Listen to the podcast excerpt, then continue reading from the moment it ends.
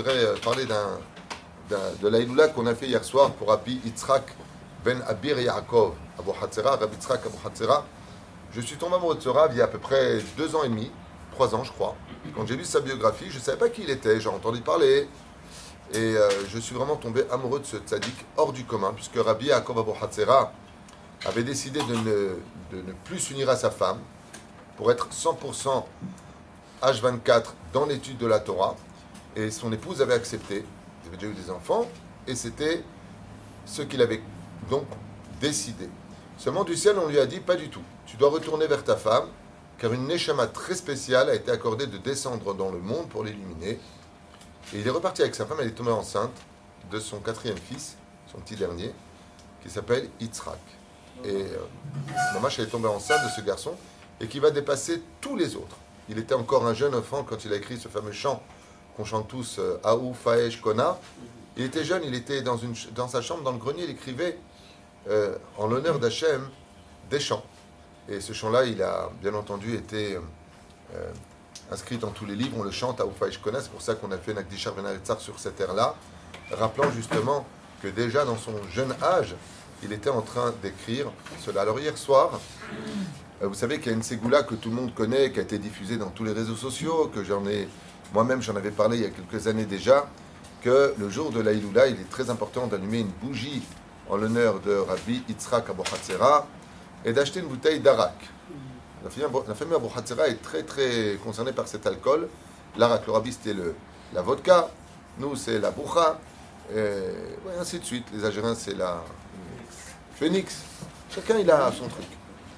Et hum, hier soir, on a entendu un très, très, très beau témoignage, parmi tous ceux qui ont été déjà racontés, euh, comme une personne qui a raconté donc la c'est d'allumer la bougie, ensuite d'acheter une bouteille aujourd'hui d'Arak, de marquer le nom, l'Irvodo Shel Rabbi Yitzhak Abu Ben Abir Yaakov, donc de rappeler que c'est sa bouteille, et tu fais un éder en disant que si cette année tu te maries, tu as un enfant, euh, tu as une meilleure parnassa, tu puisses faire ta alia, et que ça se réalise, eh bien, tu devras prendre sur toi de faire Saïloula, de faire une grande souda pour lui, et cette même bouteille d'arak d'enverser à tous les conviés dans ta fête pour Rabbi Yitzhak Abu Alors hier, avec euh, le Rav Mashiach, qui avait fait ça pour marier sa fille, il a raconté qu'il a fait cette ségoula et que dans l'année, il a marié sa fille.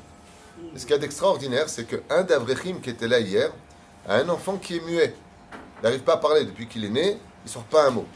Et l'an dernier, Ramacher lui a versé un petit peu d'arak de, cette bouteille et il a mis une goutte dans la bouche de son fils et il racontait hier soir ici à table que hum, son fils s'est mis à parler de façon inexplicable, quelque chose d'assez incroyable.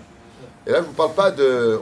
Il a dit qu'il a raconté, qu'il a raconté. Je vous parle d'un des qui est ici et qui a pris la parole hier en disant Moi, je peux parler de mon fils, il ne parlait pas, et le Rav il a fait cette ségoula. Non seulement il a marié sa fille, mais quand on a versé de cette boisson, j'en ai un petit peu donné à, mon fils.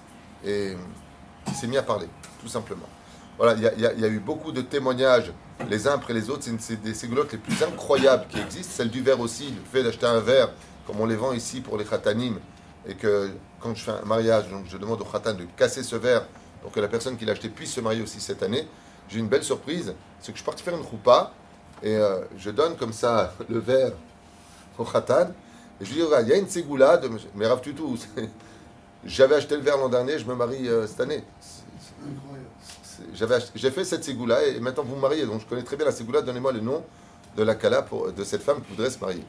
Mamash, Mishem Amin, l'homme Efachet, c'était juste un clin d'œil à Abir Yitzhak Abu Hatzera, Mamash qui était Kodesh Kodashim et qui a été froidement euh, assassiné d'un coup de glaive alors qu'il avait annoncé à son chamash Dans 10 minutes, je vais rendre mon âme.